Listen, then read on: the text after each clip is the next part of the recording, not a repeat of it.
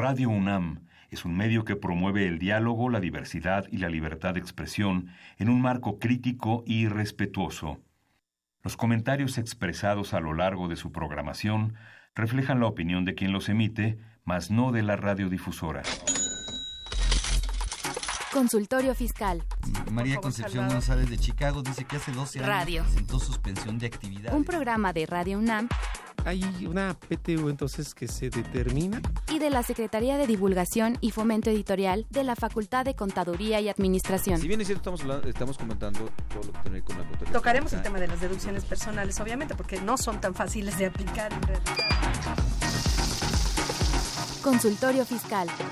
Radio. Muy buenas tardes tengan todos ustedes. Bienvenidos a su programa Consultorio Fiscal. Los saluda su amigo Salvador Rotero Banel, maestro de la Facultad de Contabilidad y Administración. Hoy vamos a platicar del comprobante fiscal digital por Internet, la versión 3.3, en su segunda parte. Y para conducir este programa me acompaña la maestra Susana Mireles Arreola. Susana, gracias por acompañarme en la conducción de este programa. No, al contrario, eh, muchas gracias por la invitación. Bueno, la invitación ya es este, eh, eh, de alguna manera, este, es, co- es, es poco común estar ahora como como co- conductora invitada, que es en los últimos programas lo que me ha tocado. Así la verdad es. es un gusto siempre compartir la mesa contigo. Gracias, igualmente. Y para tocar este tema tenemos un especialista, alguien que ya es conocido por ustedes, ya nos ha acompañado a lo largo de estos años en el programa, eh, el contador público y especialista fiscal Pablo Alejandro Limón Mestre. Pablo, gracias por acompañarnos el día de hoy. Eh, gracias, don Salvador Rotera Obanel, por la invitación y aparte de estar con la distinguidísima Susana Mireles, muy contentos aquí esta mañana, cálida o, o gélida. Gélida, este, un poquito gélida y un poquito cálida también. Cálida y gélida, pero no solamente en, en cuestión de temperatura, sino en cuestión de CFDIs, que estamos muy emocionados con todo este tema. Así es. Eh, el, el maestro Pablo Limón es contador público egresado de la Universidad Iberoamericana, especialista fiscal por la Facultad de Contaduría y Administración de la UNAM, socio del área fiscal del despacho Limón Mestre y cínico de la Administración del Sur por Coparmex. Eh, les recordamos a nuestros amigos que este es un programa en vivo, que nos pueden llamar y hacernos preguntas sobre el tema que además el día de hoy va a tomar un, un significado particular por una publicación hecha por la autoridad. Eh, los teléfonos en cabina, el 55 36 89 89 o bien el 01800 505 26 88.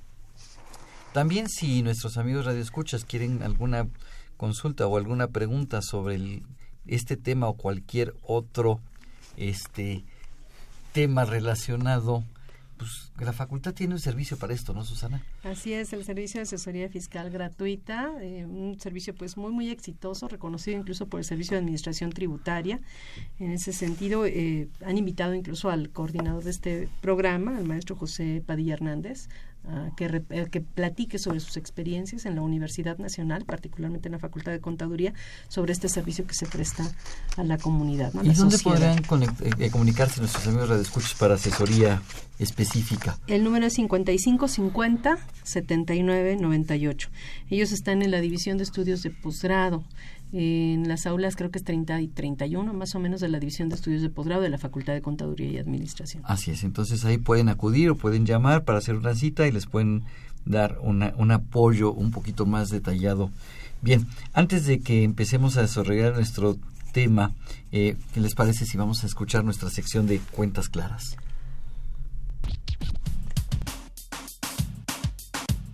Consultorio Fiscal. Radio.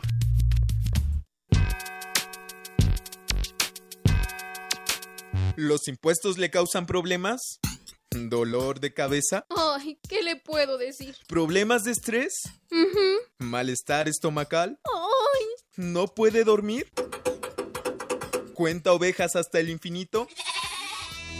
Basta. La Facultad de Contaduría y Administración te asesorará en tus obligaciones fiscales, laborales y de seguridad social, tanto de manera personal como vía telefónica.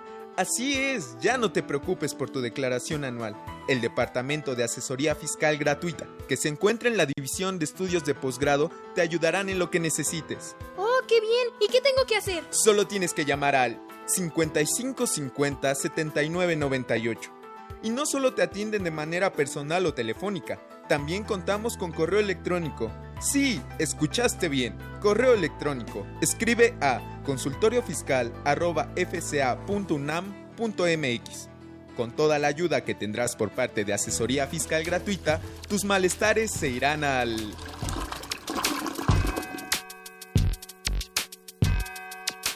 Ve y escúchanos por Twitter, arroba con su fiscal. ¿Sabes si lo que te dicen es verdad? Entérate aquí, en Cuentas Claras. Cuentas Claras. Esta es una breve cronología de la evolución del CFDI. En 2004 se aprueba el marco legal de la factura electrónica como medio de comprobación fiscal a través del comprobante fiscal digital. Desde 2005 se implementa la factura electrónica como opción, utilizando el esquema 1.0. Durante este año se emitieron más de 139.509 transacciones según Amexipac.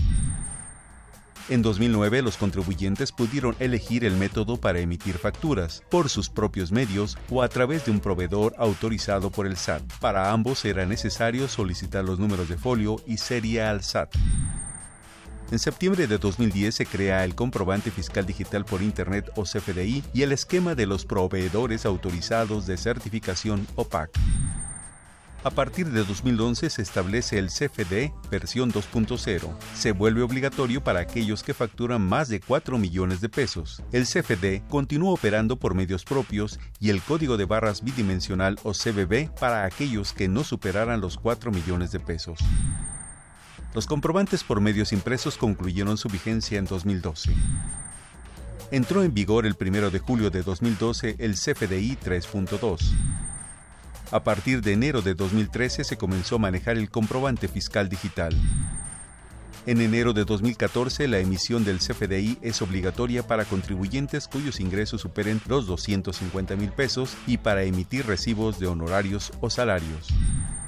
En este 2017, a partir del 1 de diciembre, la única versión válida será la 3.3. Si recibe facturas con versiones anteriores, no se podrán acreditar. Cuentas claras. Llámanos, nos interesa tu opinión. Teléfonos en cabina 5536 8989. Lada 01800 5052 688.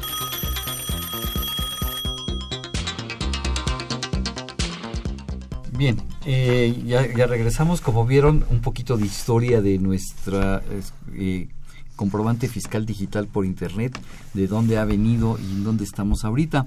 Y precisamente hablando de historia, mi querido Pablo, hoy tenemos una noticia de parte del SAT, ¿no? Sí. Hoy nos publican algo al respecto. Fíjate que yo lo veo como muy positivo. La, la noticia del comunicado que extiende plazos relativos al CFDI 3.3. Sin embargo, lo quiero decir y manifestar que no debemos relajarnos, contadores, este, empresarios.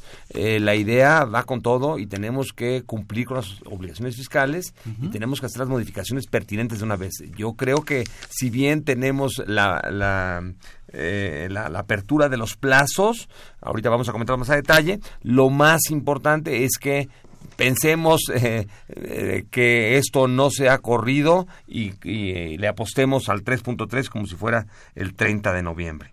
Pero la realidad es que los plazos se, se extienden eh, hasta el 31 de diciembre, podrán convivir eh, la versión 3.2 y 3.3 y ya para el primero de enero entra en forma total a 3.3 pero con la salvedad adicional que será hasta el primero de abril cuando entran los complementos de recepción de pagos. Ok, entonces el primero de enero del 2018 será obligatorio para todo el mundo la versión 3.3. Pero como bien dices, pues no nos durmamos en los horarios y ya estábamos casi listos para entrar la, la semana que entra pues ¿por qué dejarlo hasta el día último, no? Hasta, hasta el 31 de diciembre, pero bueno, ya será decisión de cada quien. Yo creo que hay que apretar el paso y más aún que pues nos gusta el Guadalupe Reyes a todos, somos mexicanos, guadalupanos y esto implica que en diciembre se muere y hasta la rosca de Reyes. Así es, y pero ojo, antes de la rosca de Reyes ya te tienes que haber subido. Exactamente. Aunque estés en el puente Guadalupe Es correcto. Y no voy a ser que el Día de los Inocentes salga alguna otra miscelánea que haga otras de sus barbaridades, ¿verdad?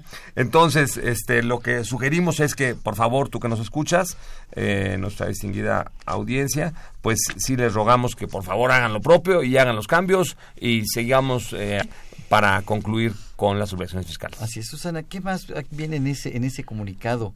Sí, es un comunicado de prensa que se publicó hoy en la página del SAT. Lo que dicen también es que el complemento de recepción de pagos es opcional hasta el 31 de marzo, o sea que sería obligatorio a partir del 1 de abril. Todavía de enero a marzo podemos o no hacer los, los recibos de, de este, los, los, FDIs con complemento de pagos, que en realidad son recibos de cobro más, más que pagos, ¿no? Yo, Entonces, mira, quien lo emite es, el, es el que emite la factura, es el que emite el, el recibo me de recuerdan, cobro. Esos ¿no? recibos de cobro me recuerdan a la película de Joaquín Pardavé del Baisano Jalil. Este, es, es el recibo del abonero, ¿no? Sí, claro que sí. Exactamente, es, es, es, es no, no, no, podrías poner mejor ejemplo, ¿no?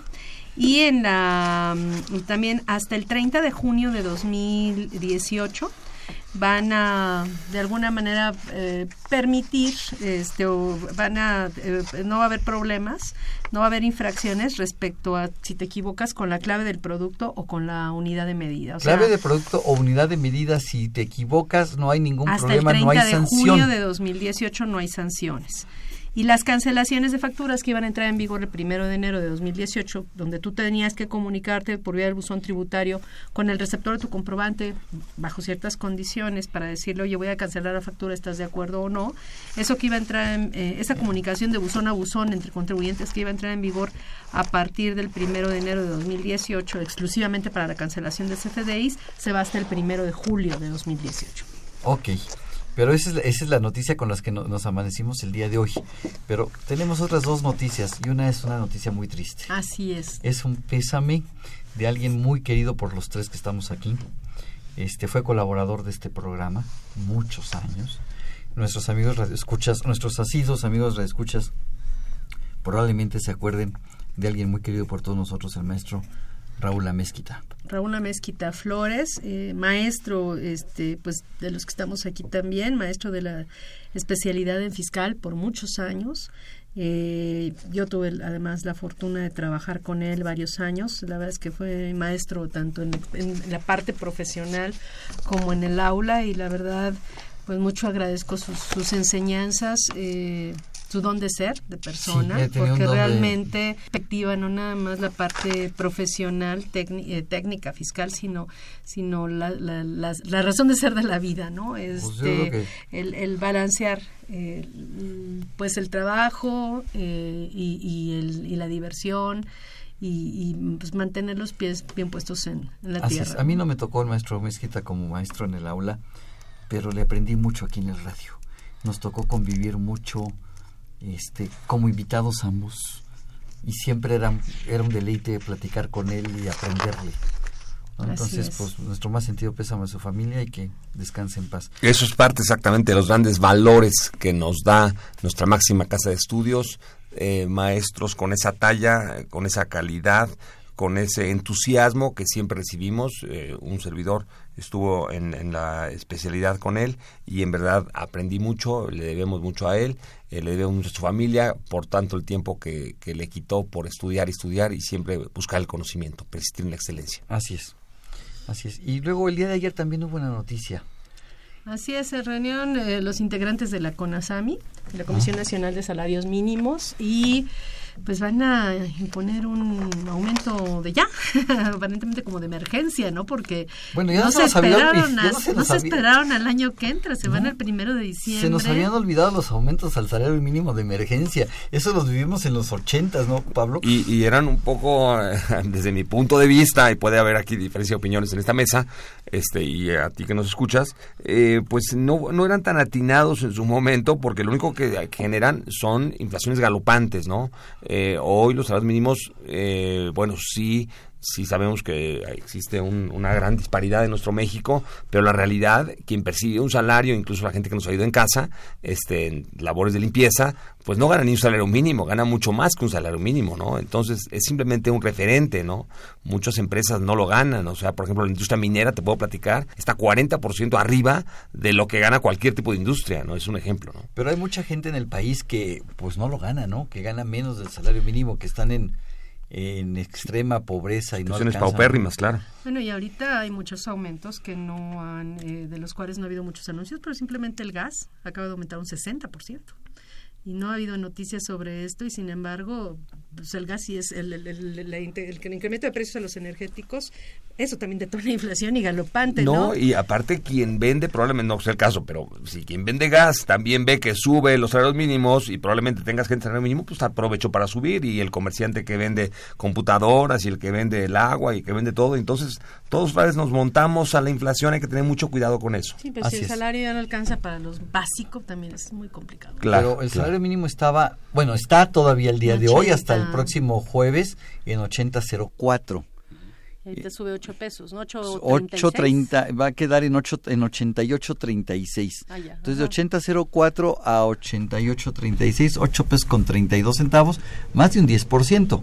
Aunque la Conasami no dice eso, la Conasami dice, le agregué 5 pesos por recuperación, monto independiente de recuperación. Y luego le aumenté un 3.9% de este de anticipo de incremento para el año que entra. Y el- Entonces, y el otro tema en ese sentido, los que también habían estado presionando para el incremento del salario mínimo, pues eran los Estados Unidos, ¿no? Precisamente en la negociación del Tratado de Libre Comercio de América del Norte, que decían que México competía pues prácticamente de forma desleal con los salarios muy bajos. Ajá. Eh, y pues vamos, existen esas presiones tanto de incremento de precios en insumos básicos y por otro lado la, la propia renegociación del Tratado de Libre Comercio de América del Norte, lo que probablemente genera pues esta decisión, ¿no? Sin embargo, cabe también citar que toda la industria eh, maquiladora del norte de la República, por ejemplo, que conocemos el caso en forma personal, este gana también muy por arriba de salarios mínimos. O sea, imposible pensar que una persona que está en Tijuana, en Ensenada, en Mexicali y todos estos corredores están ganando salarios mínimos, o sea, ganan mucho más arriba. Claro, comparados con Estados Unidos y Canadá, estamos mucho más abajo, simplemente por la disparidad de la moneda, ¿no? Claro, pero finalmente yo no yo, yo no concibo que se supone que el salario mínimo decía don Fidel Velázquez en paz descanse que el salario mínimo debería alcanzar para mantenerse una pareja con dos hijos para pagar ar- eh, vivienda, alimentación, educación, ropa, este eh, y, eh, le debería sobrar para vacaciones con 80 pesos con 4 centavos al día no lo concibo y con 88.36 sigo Ahora, sin concebir. ¿Cuánto te cuesta transportarte en la Ciudad de México? Simplemente, ¿no? Así es, no. Y, a y- pesar de que vayas a escuelas públicas y no te cobre nada. No, ¿no? y además en la Ciudad de México el transporte barato. es barato comparado con otros ciudades. de México simplemente es claro. otra historia. Este, sí, efectivamente. Ahora, bueno, habrá que ver las empresas donde lo- no pagan salarios mínimos. Bueno, teóricamente no tendría por qué afectarles, ni tendrían por, no estarían obligadas a aumentarlo. De- eh, digo, claro, habría que ver bajo qué condiciones están los contratos de trabajo, si están referidos los aumentos al incremento del salario mínimo, no obstante que ganen más del salario Que mínimo. la obligación no es para subir todo. Si le- hubo un No. 10%, no tengo que subir todos los sueldos. Tendría que subir a todos aquellos Que quedaran ahora debajo del nuevo salario mínimo. Que yo dudo en el caso, por ejemplo, simplemente hay un salario especial para auxiliar contable. O sea, dudo quién pueda pagar a auxiliar contable con esas cantidades. Imposible. No, imposible. Y si hay, por favor, que nos vayan a buscar, ¿no? Porque necesitamos. Así es, así es. Este, ya empiezan a llegar las preguntas, vamos a, eh, si eh, te parece, vamos a empezarles a dar salida. Eh, Manuel Salazar, nuestro ha sido radioescucha de Atizapán, dice que si expide un CFDI con método de pago, pago en una sola exhibición, el famoso PUE, este, y en realidad se cobra el monto total en una sola exhibición, pero en fecha posterior. O sea, lo expidió por decir ayer y lo va a cobrar el viernes que si hay algún plazo que deba transcurrir entre la fecha de expedición y la de cobro para que tenga la obligación de expedir el complemento de pago. Bueno, no hay un plazo como tal, pero la regla de resolución miscelánea, la 27135, que es la que regula la- el complemento de recepción de pagos, el CFDI con complemento de recepción de pagos, te dice que si en el momento que tú expides el comprobante no cobras la contraprestación, entonces cuando cobres, forzosamente tienes que expedir el CFDI con complemento de pagos. Obviamente eso es imposible, porque si consideramos que hoy por hoy los CFDIs están, tienen fecha, hora, minuto y segundo en el cual se generaron, pues nunca va a ser, a menos que lo hubieras cobrado antes, ¿no? Claro. Pero bueno, no hay una referencia en cuanto a modo y tiempo, pero yo diría que si en el día en que emitió el CFDI la factura, por distinguirlo de alguna forma, no cobró, pues ya, y al día siguiente, aunque la regla no lo expresa de esa forma, y al día siguiente tendría que expedir un CFDI con complemento de pagos. Así es. Y en realidad eh, ahí el tema es que en teoría eh, lo que se ha dicho en los cursos por parte de la gente del SAT es que cuando tú emites un CFDI con el método de pago PUE, pues, pago una sola exhibición, teóricamente es este no no deberías emitir complemento de pagos, o sea, el complemento de pagos se envía asociado a un comprobante que va a decir pago en parcialidades o pago diferido en por- o en parcialidades, ¿no? Entonces, O que en diga teoría- 99 por definir en es. el método, ¿no? Así es, pero no no puedes si no sabes todavía, si no no todavía no cobras, no puedes ponerlo de PUE y tendrías que este poner eh, tendrías que tendrías que utilizar el de pago diferido o en parcialidades, porque en el momento de la emisión, que es ese- en ese día no has cobrado y no sabes si realmente vas a cobrar en una sola exhibición o en parcialidades. Eso es lo que ha hecho la gente del SAT, ¿no? Por lo tanto, no podría yo ponerle, si no lo voy a cobrar hoy. A ver, este Pablo, resulta que tú eres mi, este, mi cliente y me co- compras seguido y yo sé que siempre me pagas con transferencia electrónica Y, en completo el comprobante. y me lo pagas siempre eh, completo, eh, exacta, es la transferencia exacta por el importe del comprobante, pero siempre te tardas dos, tres, cinco o diez días que tienes de crédito conmigo. Si yo te emito un comprobante hoy, puedo emitir y me lo vas a pagar dentro de una semana, podría ser este poniendo que es transferencia y es más, pues ya sé de qué cuenta siempre me pagas de la misma cuenta. Podría yo ponerlo aunque me lo vayas a pagar una semana o tres días. Pues yo diría que aquí hay el poder y el deber ser. ¿Ok? Entonces, coincido con lo que dice la distinguida eh, maestra. Este, y la regla 235, su tercer, tercer párrafo